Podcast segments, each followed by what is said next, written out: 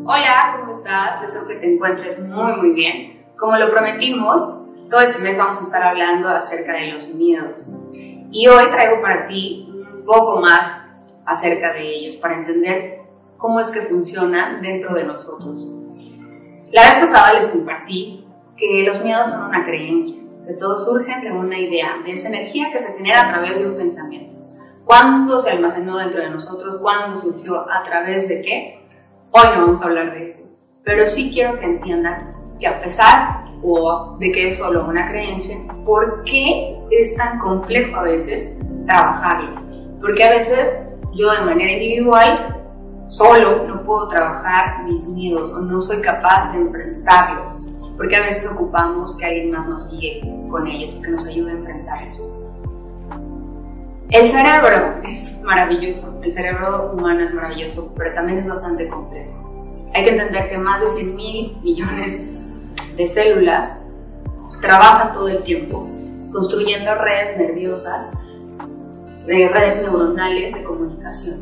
Y entonces toda esa comunicación va almacenándose y genera acciones de manera consciente, pero también reacciones autónomas de información que tiempo atrás quedó ahí almacenada. Inclusive podemos decir que nuestra alma también tiene un sinnúmero de información almacenada que también se manifiesta en esta experiencia humana presente. Y nuestro cuerpo obviamente es ese vehículo, esa herramienta de manifestación. Entonces, partiendo de ahí, hay un sinnúmero de cosas y de información de nosotros mismos que no sabemos. Cuando estamos en un proceso terapéutico descubrimos que de primer momento empezamos a trabajar todo lo de esta experiencia humana, pero llega un momento en que de repente vamos trabajando tanto, tanto, tanto el inconsciente que hay cosas que trabajamos de otras vidas. Entonces, partiendo de esta idea y de lo complejo y lo maravilloso y hermoso que es nuestro cerebro, hay que entender que hay muchísima información ahí almacenada y que para que se procese una acción dentro de nosotros requiere de muchísimas áreas se involucran muchísimas áreas. Y sobre todo en esto, en esto del miedo, que es una creencia, una emoción bastante fuerte energéticamente dentro de nosotros, incluye varias áreas. La primera es con el tálamo. Dentro de este, el tálamo con que recibe toda esta información sensorial que llega a nosotros, puede ser a través de todos nuestros sentidos, pero puede ser de la vista, del olfato, del gusto, del tacto, de nuestra piel, y lo almacena lo, recibe, perdón. Después el córtex se encarga justo de interpretar toda esta información que llegó a través de nuestros sentidos.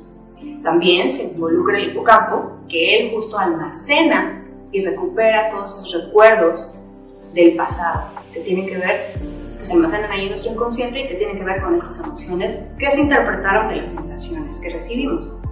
También se involucra la amígdala, que ella se encarga de codificar toda esa información todas esas emociones y determina la amenaza, es decir, como que es una amenaza leve o es una amenaza fuerte para, para tu existencia, para tu supervivencia.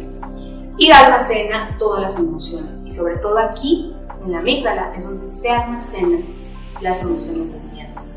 También el hipotálamo es donde el que se encarga de decir, bueno, esta experiencia que estamos sintiendo es de huida o es de o sea, de rechazo, perdón, o de huida para sobrevivir. Entonces hay que entender que estas áreas se involucran para una sola experiencia que tiene que ver con la energía del miedo, requiere de muchísimas funciones. Es por eso que dar con un miedo, que dar con esta emoción, resulta todo un proceso.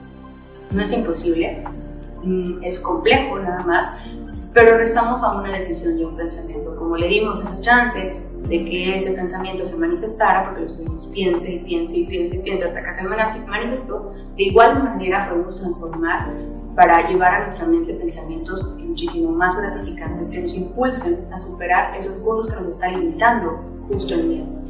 Desde esta perspectiva y entendiendo que el miedo requiere de muchísimas acciones dentro de nosotros para manifestarse, también es importante que reconozcamos que nosotros tenemos el control de todo eso que sucede dentro de nosotros. Entonces, cuando tú decidas ir tras tus miedos, estás a una decisión, a un paso de decir, voy, voy a reprogramar todo esto y quiero descubrir cada una de esas cosas que me limitan.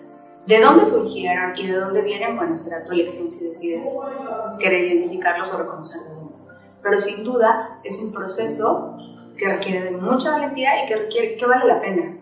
Porque en verdad cuando nos conocemos eh, y, sabemos cuáles son claramente nuestros dones y cuál, claramente cuáles son nuestros miedos, hacemos esta integración perfecta que somos luz y que somos sombra y cuando nos integramos realmente sale nuestra esencia y vamos más a la acción de manifestación desde nuestro ser.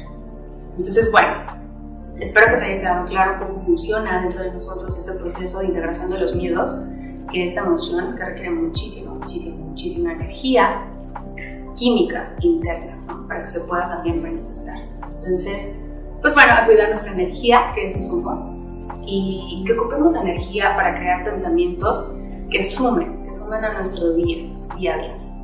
Bueno, deseo que te haya servido esta información y no olvides estimular tu corazón más allá de tu mente. Gracias.